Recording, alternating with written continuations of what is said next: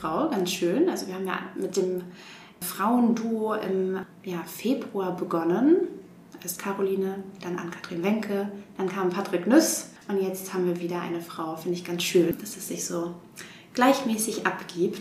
Und ich kenne dich auch schon. Ich habe dich mal bei einer Science Show gesehen auf der Bühne und war ganz begeistert von dem, von dem Vortrag. Es war tatsächlich mal, ich will nicht sagen eine Seltenheit in der Science Show, und es wird jetzt auch immer mehr, aber eine der wenigen Forschungen aus der philosophischen Fakultät, die mal eine Bühne bekommen haben. Und von daher begrüße ich dich ganz herzlich. Toll, dass du heute hier bist. Vielleicht magst du erzählen, wer du denn überhaupt bist und was du so machst. Hi, ich bin Verena. Ich promoviere gerade in Soziologie in der Lebensstilforschung, um genau zu sein. Mein beruflicher Werdegang oder mein Studium besser gesagt hat in Nürnberg begonnen.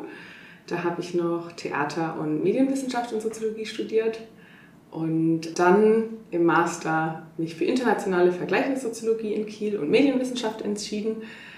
Ja, und dann habe ich mich mehr oder weniger, wenn mir mein Masterarbeitsthema so toll gefallen hat, dafür entschieden, weiterzumachen. Genau, und in die Tiefe zu gehen. Das war so mein Studium. Lustig. Ich studiere auch Medienwissenschaften im Master. Ah, nice. also das passt ja ganz gut dann heute. Was war dein Masterarbeitsthema? Ich habe über den veganen Lebensstil geschrieben, also auch ähnlich wie jetzt in meiner Doktorarbeit, mhm. und wie er sich in der Gesellschaft distinguiert, also auf welchen Ebenen. Ich habe über die Motive des Veganismus geschrieben, und den so als Lebensstil quasi analysiert.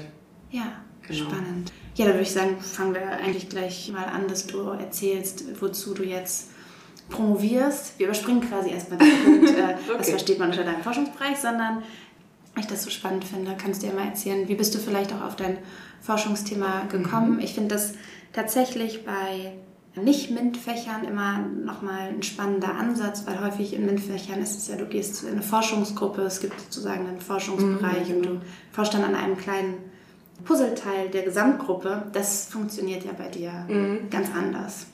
Also wie bist du so zu deinem Thema gekommen und was, wozu promovierst du? Tatsächlich war das, also die Masterarbeit war ja auch schon so mein, mein Thema und ich war super Feuer und Flamme.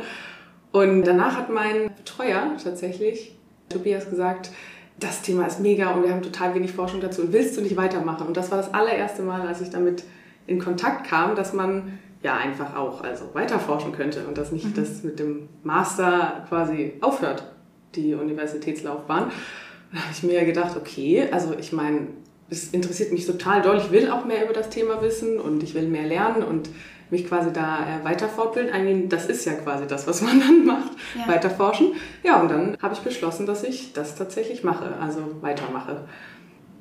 Das Thema Ernährung, also ich habe mich schon immer sehr viel mit Ernährung in meinem Leben beschäftigt, war ja dann quasi mein Masterarbeitsthema, also der vegane Lebensstil auch insgesamt, die Soziologie der Ernährung.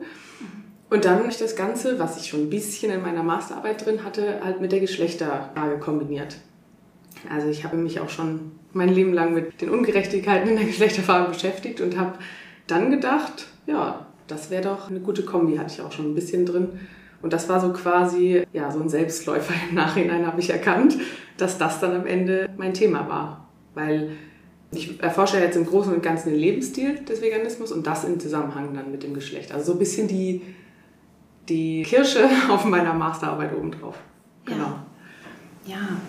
Klingt spannend. Ich glaube, ich habe erst vor einer Woche oder vor zwei Wochen auch nochmal einen Aufruf an alle Abschlussarbeiten und DoktorandInnen gesehen für Arbeiten mit Diversity-Aspekt. Und mhm. ich glaube, es wird einfach äh, momentan auch gerne unterstützt und gefördert. Auf jeden Fall. Weil es, glaube ich, gar nicht so oft gemacht wird.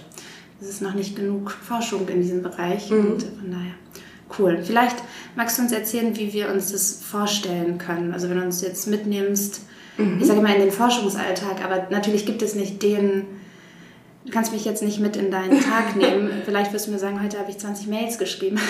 Das auch. ist auch spannend. Aber wie können wir uns quasi deine Forschung vorstellen? Wie gehst du ran? Wie ist so deine, dein Korpus vielleicht? Was untersuchst du? Also so, im, so heruntergebrochen beschäftige ich mich ja eigentlich quasi damit, warum sich, also wenn wir jetzt binär denken, Männer und Frauen so unterschiedlich ernähren. Mhm. Also ich will quasi in meinen Studien empirisch klären, ob in Bezug eben auf die Geschlechterdiskriminierung sich, oder besser gesagt, ob der vegane Lebensstil mit einer feministischen Einstellung einhergeht. Und wenn, also ob, dann wie stark mhm. und ob eben dadurch mit, dieser, mit diesem veganen Lebensstil eine Kritik an der hegemonialen Geschlechterordnung einhergeht. Mhm. Man merkt schon, dass, dass Menschen, die sich gegen die Esskultur entscheiden, eine bestimmte Einstellung mit einherbringen. Und das muss ja aus bestimmten Motiven passieren und so weiter. Und all das quasi habe ich in meiner Forschung drin. Und mein Alltag, ja, der besteht eigentlich aus sehr vielen Büchern. Ja. Ja, BIP gehen, also ich bin quasi einfach die ganze Zeit umringt von Büchern. Also von, man geht in die Bib und leiht Bücher aus und liest ganz viel, was es da schon, dazu schon gibt. Und von wegen, man versucht irgendwie einen ganzen globalen Wissenschaftskontext zu forschen. Und das dann quasi auf der Grundlage dann die eigene Forschung reinbringen. Also empirisch mit Interviews mhm. oder dann, aber das, soweit bin ich noch nicht. Also ich bin ja gerade erst im Korpus, also im Großen und Ganzen, die so die, den Unterbau ja. Machen und dann komme ich zu den Interviews, genau. Okay. Aber so der Forschungsalltag klingt eigentlich auch irgendwie im Gegensatz zu den MINT-Fächern, glaube ich, ein bisschen öde. Weil man die ganze Zeit damit nur beschäftigt ist zu lesen. Und natürlich auch, also nicht nur lesen, sowas wie Podcasts, wie jetzt hier oder äh, Sachen gibt es ja auch. Also das hört man sich dann auch an. Aber ich stelle mir das bei den MINT-Fächern immer so lustig vor, wenn man da halt in die Labore geht oder irgendwie halt auch ein bisschen was mit den Händen macht. Also zumindest ja. meine Vorstellung ist das immer.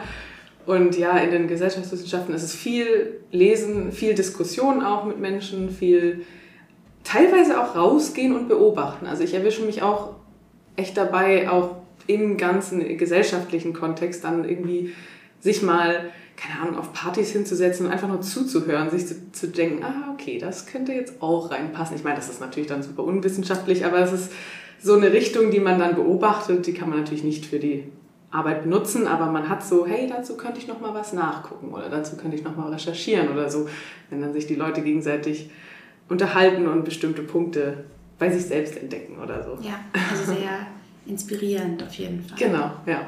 Ja, finde ich total amüsant. Ich bin gerade auch selber ganz viel für einen Sonderforschungsbereich tätig der Technischen Fakultät.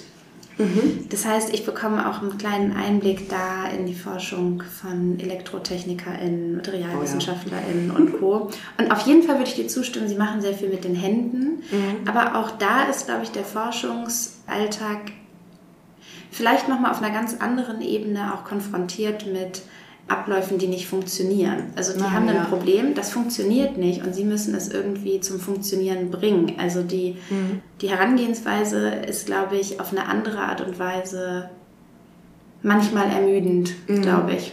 Und ja. ich stelle mir das immer, also durch Geschichte habe ich auch viele Bücher gehabt und ich hatte das immer das Gefühl, als ich darüber nachgedacht habe, promovieren, ja, nein, das ist so ein bisschen was von Detektivarbeit hat. Man hat eine ja, Thematik. Stimmt zu der man sich richtig, richtig reinfuchst und mhm. sozusagen auf der Fährte einer neuen Fragestellung Erkenntnisse findet.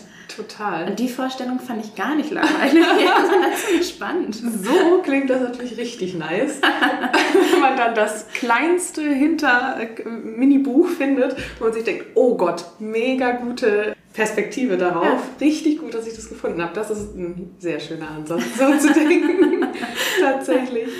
Aber eine Frage, du, du hast jetzt ja gesagt, du, äh, wenn man jetzt binär denken würde, also Mann und Frau, mhm. ist das auch der Fokus in deiner Arbeit, weil es einfach nicht möglich ist, alles abzudecken oder kannst du auch non-binäre Personen auch mit, mit reinnehmen? Das ist tatsächlich eine riesige Frage und noch eine super spannende, die ich mir ständig stelle, wie man da rangehen kann, um alle zu inkludieren, weil offensichtlich habe ich nur, nur ähm, einen relativ kleinen Rahmen, eine Doktorarbeit. Und dann habe ich mir ganz oft gedacht, wenn ich jetzt also quasi das ganz öffne, dann, dann ist noch mehr drin und ich muss das quasi noch erweitern. Aber gleichzeitig ist, finde ich, wenn man das binär darstellt und nur quasi Männer und Frauen abfragt oder besser gesagt da das drin hat, fehlt auch ein bisschen was, weil das ist offensichtlich nicht die Gesellschaft. Ja. Oh, und deswegen, ja, das ist eine riesige Frage, mit der ich auch noch nicht so ganz zum Schluss gekommen bin, wie ich das machen möchte. Weil ich möchte es gerne drin haben, weil ich glaube, es ist einfach verkürzt, wenn ich das nicht drin habe. Aber ich habe noch keine Idee, wie genau. Ja, Von dem okay. her, das ist auf jeden Fall noch eine Hürde. Spannend. Ich habe so viele Fragen. Also, ich hätte jetzt gedacht, dass das eventuell sogar, wenn ich das richtig verstehe, die These stützen würde. Vielleicht ist es dann nicht aus einer feministischen Bewegung heraus, aber häufig ist so mein Eindruck, Leute, die sagen, ich fühle mich non-binär oder ich fühle mich nicht klar männlich-weiblich zugeschrieben, haben auch ein gewisses Statement. Und ich könnte mir vorstellen, dass da auch gleich schon eine Kritik mit einhergeht, die man, die eventuell deine Thesen durchaus mit stützen könnten. Mhm. Aber wahrscheinlich ist die Literatur dazu noch mangelhafter. ja. Also. also das ist eh noch eine sehr schwierige Sache bei meinem Thema, weil ich fange tatsächlich, also auch gerade der Veganismus ist halt ein sehr junges Phänomen. Ja. Und da ist offensichtlich dann natürlich auch soziologische Studien relativ viel fehlen. Ja, ist, ist die Forschung noch nicht so weit, dass man jetzt sagen könnte, oh ja, da ziehe ich das raus, da ziehe ich das raus, ja perfekt, das kommt ja hier zusammen, dann kann ich das benutzen. Da ist man oft, dass man dann sucht und sich denkt, das kann doch nicht sein, dass es das nicht gibt mhm. oder dazu schon geforscht wurde, aber es ist super viel so, gerade in der Richtung, wenn die so jung sind und so wenig halt noch vorhanden ist, dass man da oft an Grenzen stößt und sich denkt, okay, ich habe da jetzt nichts, also okay, da muss ich es irgendwie selber machen, aber selber machen fühlt sich dann immer an, wie als würde man irgendwas erfinden. Ja. Und dann muss man sich das quasi so zusammensuchen und ich glaube, gerade wenn wir in der Verbindung zum Geschlecht sind eben und auch dann zu Non-Binarität und Mann-Frau und das Ganze, dass da dann die Verbindung noch geringer ist und quasi noch weniger Forschung dazu es gibt. Mhm. Und ich könnte mir vorstellen, dass ich dann da vielleicht an der Grundlage kratze und dass ich das auf jeden Fall mit reinbringen will, definitiv, dass das eben nicht nicht erwähnt wird. Aber dass ich da schauen muss, dass ich ja irgendwie irgendwoher was bekomme. Mhm. genau. Jetzt habe ich die nächste Frage. Wir kommen gar nicht weiter. Wir reden aber eine Stunde über das Thema. Es passiert mir richtig häufig, wenn ich dann Forschung habe, wo ich denke, oh, mega spannend. Dann kann ich da nicht wegkommen. Yes. Aber ich frage mich, ob du vielleicht deinen, also kannst du deinen medienwissenschaftlichen Aspekt gut mit reinbringen? Ich habe es jetzt schon häufiger gehört. Mhm. Ich würde auch sagen, das kennt man primär aus den Naturwissenschaften, dass die fast schon selbstverständlich interdisziplinär forschen. Klar, jeder in seinem Bereich, aber befruchtend. Mhm. Und so eine kleine Beobachtung, die vielleicht gar nicht stimmt von mir, ist, dass das so Gesellschaftswissenschaften und Co. irgendwie noch nicht so richtig machen, weil methodisch das teilweise schwierig ist und tagt und irgendwie. Mhm. Da denke ich, in deinem Thema könnte das vielleicht total gut passen und Sinn ergeben. Also ich, von meiner Erfahrung her muss ich sagen, dass Interdisziplinarität eigentlich so immer da war in meinem Studium ah, tatsächlich. Ah, super. Ja, cool. Weil ich habe mich immer gefragt, wie das sein kann, dass das eben nicht nur die Soziologie ist oder die Politikwissenschaft ja. oder so, aber ich habe mich nie dabei gefunden, dass ich tatsächlich nur bei SoziologInnen oder sonst irgendwo geguckt habe oder konnte, besser gesagt, weil das sich immer überschnitten hat. Also von, ich hatte es auch in meiner Recherche bis jetzt drin also in, oder in meiner Forschung, da gab es von ja, offensichtlich ernährungswissenschaftlichen Studien in Richtung erziehungswissenschaftliche Studien. Wir hatten, ich hatte Polit Politikwissenschaften drin, also Soziologie. Es gab einfach, also diese Range ist so groß, dass man manche Studien auch gar nicht so umfassen kann, von wegen, das ist jetzt eine soziologische Studie und das ist eine politikwissenschaftliche mhm. Studie, sondern das ist so, das ist so krass ineinander drin, dass man tatsächlich eigentlich immer interdisziplinär arbeitet, würde ja. ich jetzt sagen. Und auch, also medienwissenschaftlich hilft mir das schon immer eigentlich dass es tatsächlich, weiß ich dann auch oft, wie man die Medien zum Beispiel beobachtet. Ja. Teilweise das. Und bei mir ist dann immer auch so ein Interesse da. Also ich denke mir, okay, ich habe jetzt hier meine Forschung und ich möchte darüber forschen. Vielleicht könnte man dann ja auch mal in die sozialen Medien gehen oder in die Filme, wie die das darstellen oder mhm. was könnte man da rausholen. Da muss ich mich tatsächlich eher bremsen, ja, weil ich mir denke, okay, das kann ich jetzt nicht auch noch reinpacken. Aber ich kann jetzt nicht auch noch Insta-Profile mir anschauen, wie sie den veganen Lebensstil quasi präsentieren und wie sie damit arbeiten. Das wäre dann auch wieder zu viel. Aber es interessiert mich und ich bin dann tatsächlich, wenn ich so einen Gedanken habe, dann pausiere ich kurz meine Forschung und bin dann vielleicht so zwei, drei Tage in, in so einem kleinen Loch drin, wo ich mich dann darüber informiere, bis ich dann wieder feststelle, okay, also ich muss hier wieder raus, weil das bringt gar nichts, ist super interessant, aber es ist nichts für mein Thema. Ja, und deswegen, es hilft mir auf jeden Fall in der Forschung, aber ich würde sagen, so richtig integrieren in, mein, in meine Disk kann ich sie nicht wirklich. Außer ich habe jetzt tatsächlich morgen den totalen Umschwung und ich integriere tatsächlich noch Insta-Profile über den Veganismus. Das äh, kann natürlich auch sein. ja. ja, irgendwie eine schöne, ein schöner Stand, an dem du bist. Es ist sozusagen klar, wozu du forschen wirst, mhm. aber der Weg dahin ist noch wandelbar. Total. Ist an sich ja. ja immer, aber irgendwann fängt man an zu schreiben und dann mhm. hat man nicht mehr ganz so viele Möglichkeiten, mal nach links abzubiegen oder nach rechts. Total. Ja. Also das, was ich bei meiner oder insgesamt Dissertation auch immer so mehr erkenne, je weiter ich komme, ist, dass man eigentlich dafür zuständig ist, Wissen zu bündeln weil ich merke einfach, man könnte einfach zu allem irgendwie was schreiben, weil alles super interessant ist und es auf vielen Ebenen noch keine Forschung gibt. Ja. Und dass das Wichtigste eigentlich auch immer ist, sich zu bremsen und zu sagen, so, du bleibst jetzt da drin und gehst in die Tiefe und machst nicht hier nochmal fünf Unterkapitel zu irgendwelchen spannenden Sachen auf. Ich glaube, ja. Was sind denn bei dir so Herausforderungen? Ich habe das ja schon angesprochen und mhm. vielleicht kann man das auch in deinem also du kannst wahrscheinlich noch nicht alle Herausforderungen benennen, die du irgendwann haben wirst. Mhm. Und wie gesagt, ich hatte es ja vorhin in den Naturwissenschaften gesprochen, das sind natürlich irgendwo ähnliche und doch ganz andere Herausforderungen.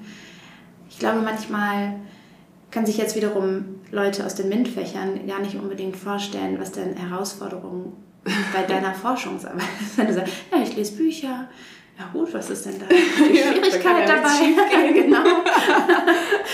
Ja, vielleicht magst du mal erzählen, was, auch vielleicht in der Masterarbeit. Also das läuft mhm. ja auch mhm. nicht einfach nur super, ich habe die Idee und ich habe dann einfach mal 80 Seiten geschrieben, alles superklasse.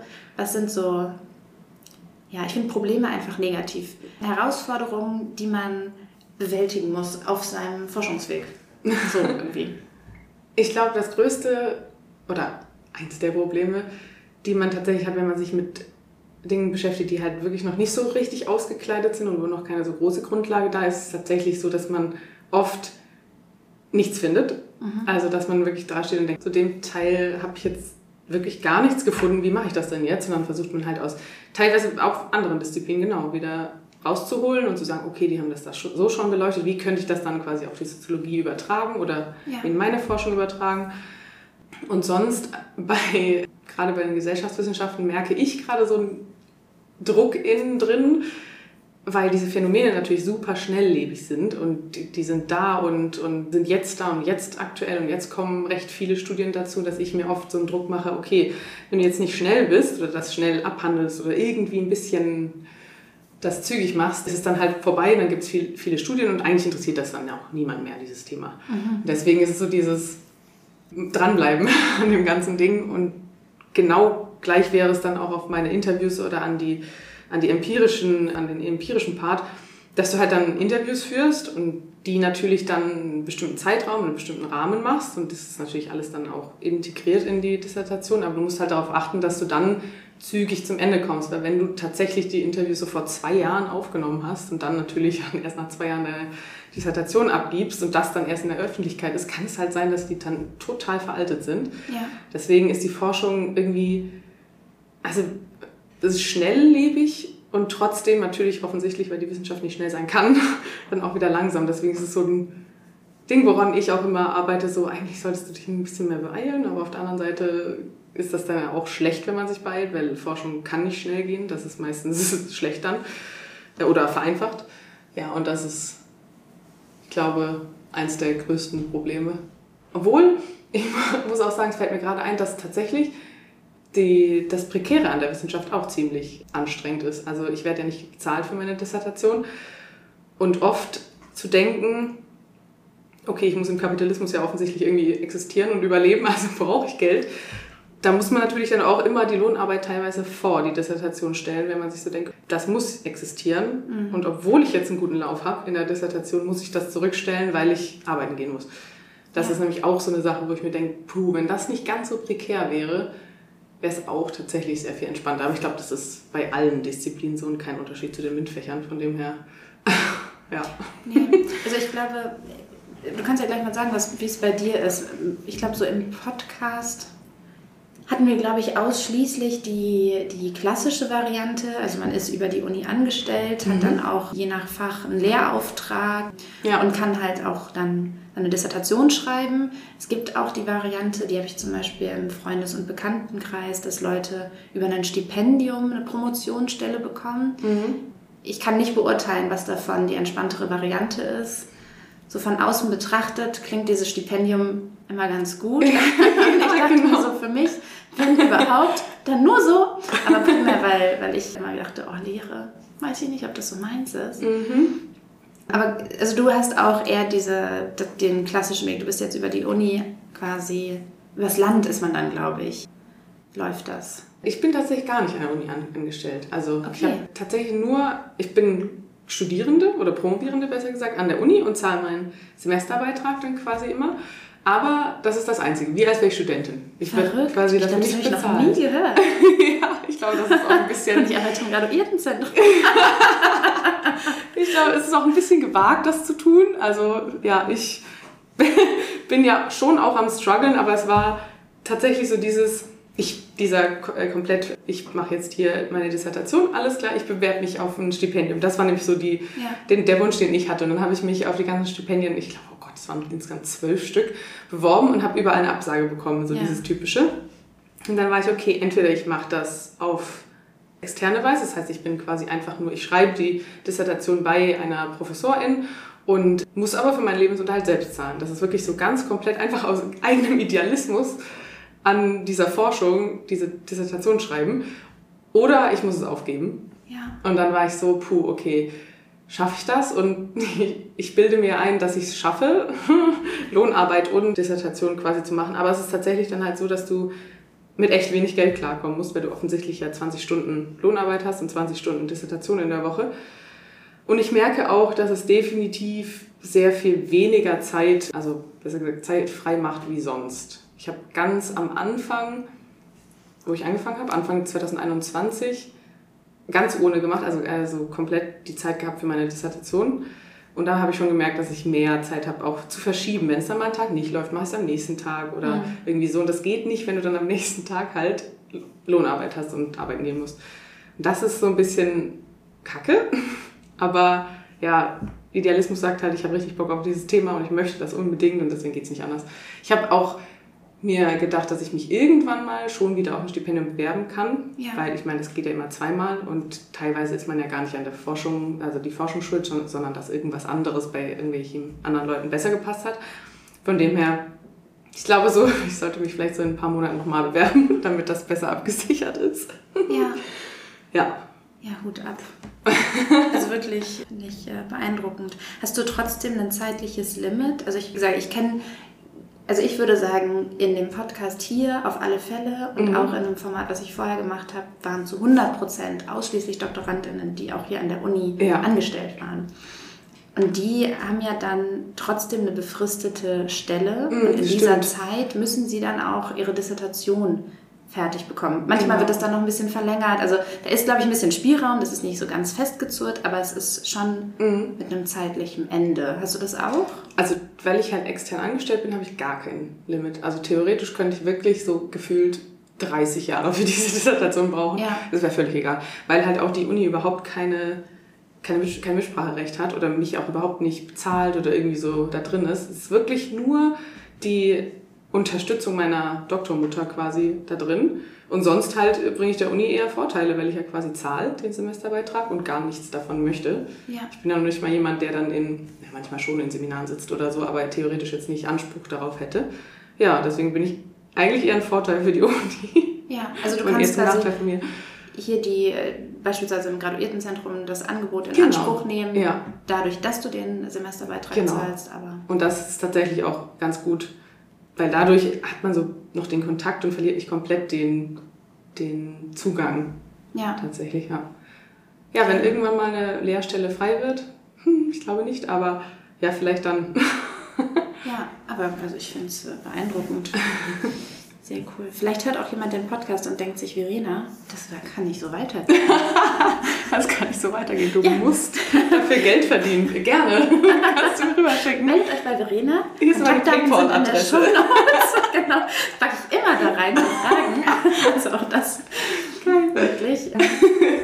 Ja, vielleicht jetzt, jetzt haben wir ganz viel über den Umstand gesprochen und über deinen Weg auch zur Forschung. Vielleicht magst du uns, klar, du bist so ein bisschen am Anfang, aber du hast ja auch deine Masterarbeit in einem ähnlichen, das war sozusagen, ich weiß nicht, es war es eine Vor, kann man es als Vorarbeit, als Fundament? Ja, so ein bisschen. Genau. Also vielleicht magst du uns ein paar Erkenntnisse schon erzählen. Was hast du schon herausgefunden? Wo würdest du sagen, da kann ich wagen, das so schon zu benennen? Und vielleicht magst du es verbinden. Auch das stelle ich immer wieder fest, dass Leute sagen, ja, und was macht man denn dann mit der Forschung? Ist es ein Buch und mhm. dann, also vielleicht magst du, magst du sagen, was man mit deinen Erkenntnissen quasi im Alltag theoretisch machen könnte.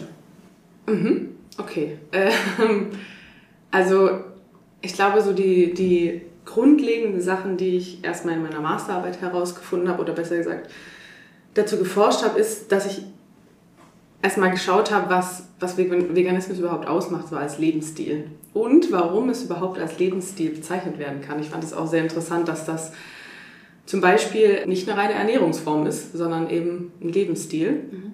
weil er eben mit einer bestimmten Wertorientierung zusammenhängt und so richtig weit in das Leben der die Partizipierenden mit ein, also integriert wird. Das heißt, es ist eben nicht nur, was auf deinem Teller ist, sondern eben auch, wie du dich verhältst, was deine Moral, Wertvorstellungen und Ziele, Mentalitäten im Leben und so weiter sind. Also es greift sehr viel weiter als nur die Ernährung. Und ja, puh. Dann natürlich habe ich die ganzen Motive herausgestellt. Also ich habe sehr viel dazu geforscht, warum die Menschen diesen Lebensstil für sich entdecken, also quasi warum sie ihn leben. Das war dann oft mit Motiven verbunden, also teilweise ethische Motive, es gab religiöse Motive, es gab sozial, ökonomisch, ökologische Motive, ganz viel. Also da gab es die unterschiedlichen Richtungen. Offensichtlich hat nicht jede Person dieselben Gründe, warum sie vegan lebt. Ja. Deswegen habe ich das alles quasi rausgedröselt und aufgeschrieben. Und dann habe ich in, auf Grundlage von Bourdieu noch analysiert, wie sich der vegane Habitus denn so bildet. Also wie sich Menschen vor allem verhalten, wie sie geprägt werden von der Gesellschaft und aufgrund welcher Sozialisation sie sich dann zum Beispiel wie verhalten. Und das habe ich quasi mit Bourdieus Theorie analysiert, mit Bourdieus Habitus-Theorie und dann quasi herausgestellt, wie sich der vegane Kernhabitus denn überhaupt bildet oder ja. äußert, besser gesagt. Genau. Und dann habe ich so aufgedröselt, wie sich die Menschen verhalten, warum sie und so weiter. Genau. Und das ist so die größte. Also zum Beispiel gibt es, das ist immer so schwer, das über einen, einen Kamm zu kehren. Es gibt zum Beispiel, ja, schwierig, das so zu erklären tatsächlich. Ich weiß nicht, vielleicht geht es ja exemplarisch an einer. Also ich kann mir schon vorstellen, dass du nicht sagen kannst, also man kann jetzt über alle vegan lebenden Menschen genau das sagen. Genau. Vielleicht hast du ein Beispiel oder ein Szenario im Kopf, wo du sagst, das ist, wäre eine, mm. eine Form. Also man kann so schlecht, also man kann schlecht sagen, dass es die und die Form ist, weil mhm. offensichtlich in diesem Pot ja ganz viele verschiedene Menschen stehen ja. und die haben ganz viele verschiedene Habitus, die dann zusammenkommen.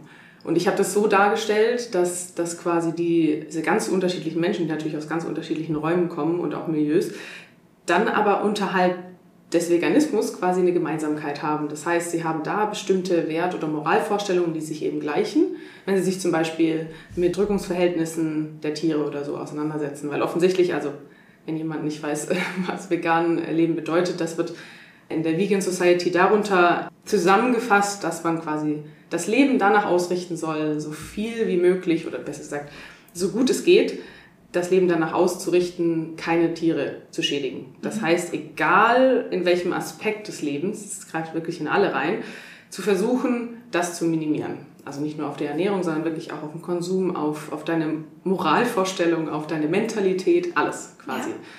Das, da, da bin ich auch auf so ein süßes Beispiel gestoßen, bei dem Mönche tatsächlich so weit diese diese Mentalität oder diesen Lebensstil integrieren in ihr Leben, dass sie grundsätzlich nur barfuß laufen, damit sie keine Tiere schädigen. Und sie kehren dann mit so einem kleinen Besen vor sich her, wenn sie gehen quasi, dass die Ameisen, die sie falls kaputt treten könnten, weggefegt werden und sie so quasi keine Tiere schädigen. Das geht dann so weit, dass sie gar keine Schuhe tragen, weil sie dann mehr die Natur spüren und wissen, wo sie drauf treten und so.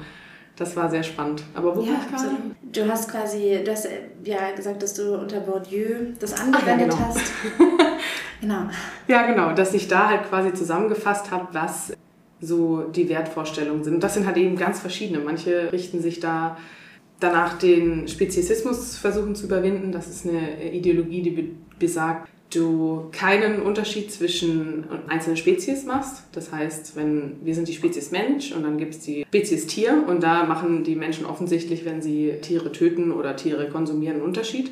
Und das wollen zum Beispiel VeganerInnen überwinden und sagen, okay, wir sind hier auf einer Ebene und wir wollen zusammenleben und das soll quasi einfach überwunden werden. Ähnlich wie beim Sexismus, wo man sagt, die Frau ist weniger wert als der Mann. Mhm. Ist quasi dieses System des Speziesismus wollen die einfach überwinden. Oder dass es dann Menschen gibt, die aus religiösen Gründen danach leben oder auch aus ökonomischen oder ökologischen Gründen, dass Rindfleisch offensichtlich sehr viel Wasser verbraucht und Menschen sich dann dagegen entscheiden, weil sie der Ökologie Gutes tun wollen. So Sachen. Also diese ganzen einzelnen Motive habe ich aufgedröselt und dann aber auch aufgrund dessen natürlich einzelne Stränge zusammengezogen quasi und dargestellt, dass es zwar eine so einen Kernhabitus gibt, wie sich die Menschen verhalten, aber dass es halt super unterschiedlich ist. Weil sobald man einen Menschen hat, sieht der andere Veganer oder die andere Veganerin schon wieder komplett anders aus. Mhm. Das ist auch das Schwierige daran, das dann quasi irgendwie so unter einem Hut zusammenzukriegen. Ja. Genau. Weil sobald man halt von der anderen Seite rauf guckt, mit irgendeiner anderen Perspektive, sieht es schon wieder anders aus. Ja, glaube ich. Genau. Aber also man erkennt ja auf jeden Fall, ich, ich kann dir gar nicht sagen, ich glaube wahrscheinlich kann man nicht sagen, es gab den Startschuss, weil mhm. vegane Ernährung wird es schon immer gegeben haben mhm. in gewissen Bereichen. Aber ich würde trotzdem sagen, dass es in den letzten Jahren einen Hype erfahren hat und dass Auf es äh, immer mehr wird. Also ich glaube, ich, es ist meine Bubble. Also ich habe mhm. deutlich mehr Leute, die Minimum vegetarisch sich ernähren, wenn nicht sogar vegan sich ernähren, als Leute, mhm. die sich gar nicht damit beschäftigen. Aber ich, also ich weiß, dass das eine Bubble ist, das ist nicht unbedingt jetzt repräsentativ. Und trotzdem würde ich sagen, äh, kannst du dazu was rauslesen oder ist das auch gar nicht unbedingt Bestandteil deiner Arbeit? Also, dass du irgendwie sagst, okay, es gab jetzt in den letzten Jahren die und die Faktoren, die eventuell damit reingespielt haben oder es lässt sich erkennen, dass man eventuell noch mehr, weiß ich nicht. Mm, oder wie gesagt, ist das gar nicht Untersuchungs... Das sind tatsächlich so die großen Fragen, die da auch mit reinspielen, also in meine Dissertation unter anderem. Es gab so ein, so ein den Startschuss, den man so einigermaßen nennen kann. Ich meine, du hast recht, es gibt schon immer. Also ja. das kann man selbst, also Pythagoras hat ja eine bestimmte Art von, von pflanzlicher Ernährung eingeführt, die hauptsächlich auf Weizen basiert ist und hat quasi dadurch so einen, den Mechanismus, zumindest das allererste Mal datiert, wenn man erkannt hat, dass das so weit geht's zurück. Aber so den, den, von dem wir wissen, wie es in der Vegan Society eben definiert wird, ist von Donald Watson tatsächlich die Definition gebracht worden. Die war 1944 und da hat er die Vegan Society gegründet. Und besser gesagt, den Veganismus oder die, das Wort vegan dann dem Vegetarismus gegenübergestellt, weil er mhm. eben diese Ernährungsform des Vegetarismus der dem Lebensstil gegenüberstellen wollte, dass das eben mehr ist als nur Essen. Ja. Und deswegen hat er aus dem Wort Veganism das Wort vegan benutzt. Aus den ersten zwei Buchstaben VE und den letzten drei Buchstaben von Vegetarian zu Vegan, genau, zusammengepackt quasi. Und da hat er den, den Startschuss für vegan quasi kreiert. Das ist so der, der Startschuss, würde ich sagen, für dem, was wir jetzt heute kennen. Ja. Genau. Wann kann, kann man das so genau sagen? Also ich, ich versuche mich zu erinnern, als ich Abi gemacht habe, war, ich sage das jetzt mal bewusst, ein bisschen ja, provokativ gar nicht unbedingt, aber es war noch nicht hip, vegan zu sein. Und das, glaube ich, ist so ein Ding, was teilweise gekommen ist. Also ich ich kenne ultra viele Leute und die meisten in meinem mhm. Freundeskreis, die ja gut, das kann man gar nicht so sagen. Das ist super verwerflich, was ich sagen möchte. Wo ich sage, da würde ich denken, die machen das aus Überzeugung. Trotzdem glaube ich, also ich, ich will das niemandem unterstellen, dass das nicht aus Überzeugung oder Überzeugung ist, äh, überhaupt gar nicht. Also ich bin da auf dem Holzweg. Aber mhm. ich habe trotzdem das Gefühl, dass es äh, zelebriert wird. Firmen sich mhm. das vielleicht auch zu eigen machen, daraus eine Marketingstrategie entwickeln und so weiter und so fort. Also dass es aus einem Lebensstil Profit ja. gewonnen wird. Ich glaube, so ist das, wo ich hin wollte. aber, das, aber genau das ist das Interessante, was man eben jetzt untersuchen müsste, woran das überhaupt liegt. Mhm. Also ich meine, offensichtlich wissen wir, wie, wie der Markt reagiert. Wenn wir in den letzten Jahren ist der vegane Lebensstil kontinuierlich gestiegen, auch der vegetarische. Ja. Das heißt, immer mehr Menschen leben auf diese Weise und offensichtlich ist der Markt nicht blöd, der reagiert darauf und möchte quasi mehr Produkte verkaufen. Und deswegen gibt es zum Beispiel auch in letzter Zeit viel mehr Lebensmittelsiegel, also vegane mhm. Lebensmittelsiegel, die rauskommen, die du dir dann natürlich kaufen kannst. Es gibt viel mehr Produkte, die auf den Markt kommen, von Fleischalternativen über Milchalternativen, über pflanzliche Aufstriche, alles. Ja. Das kommt quasi auf den Markt und das ist so, ein, so, eine, so eine Reaktion. Was hat jetzt auf was reagiert? Und woher kommt es? Also sind die Menschen eher aus Überzeugung eben vegan? Sind sie, weil sie eben, weil die ökologische Bewegung Fridays for Future ja auch viel stärker wird? All das ist ja quasi auf dem Vormarsch und da muss es ja irgendwo quasi Connections geben. Welche bedingt jetzt welche, welche pusht jetzt welche Bewegungen nach vorne und so weiter. Und das ist halt auch das super Interessante, warum jetzt gerade jetzt, vielleicht auch hat der Klimawandel oder die Klimakrise besser gesagt, damit was zu tun, all das sind halt die super spannenden Fragen. Ja, also ich träume immer davon, ich weiß nicht, ob ich das dann machen werde oder eine nachfolgende Person, die diesen Podcast moderiert fürs Granaten-Zentrum, aber eventuell bist du hier in drei, vier Jahren und präsentierst die Ergebnisse. Also ich finde es einfach total super. spannend, quasi Leute in einem Format zu haben, die berichten, entweder vom Start oder bei dir würde ich jetzt sagen, es ist nicht der Start, es ist einfach eine Anfangsforschungsphase, die du, mhm. wo du schon am Ende stehst, habe ich das Gefühl. Es ist, ist jetzt so, so langsam der genau. Schritt dann, wo es wirklich auch in Interviews und Co. geht. Ja, so ungefähr, genau, würde ich auch sagen. Mal gucken. Und dann eben zu gucken, was ist denn am Ende eben rausgekommen und was kann man jetzt erheben. Wie geht es vielleicht Fall. auch weiter? Also. Ja, stimmt. Das ist eine Frage, die wir uns erst in der nächsten Folge vornehmen. Deshalb würde ich jetzt sagen, wir haben zwar den Teil übersprungen, was denn Soziologie überhaupt ist.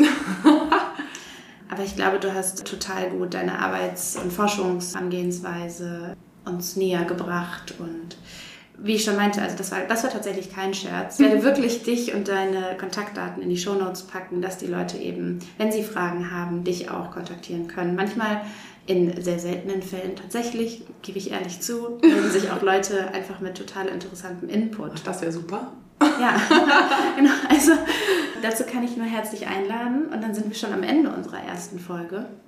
Ich freue mich auf in zwei Wochen wenn wir uns dann tatsächlich noch ein bisschen mehr mit dem Zertifikatsprogramm und dem Graduiertenzentrum beschäftigen, aber eben auch mit deiner Zukunft vielleicht nach der Promotion, ob du an der Uni bleibst, dann angestellt eventuell. Mit Geld? Ja. also, genau, vielen Dank. Bis in zwei Wochen. Super. Tschüss. Vielen Dank. Tschüss.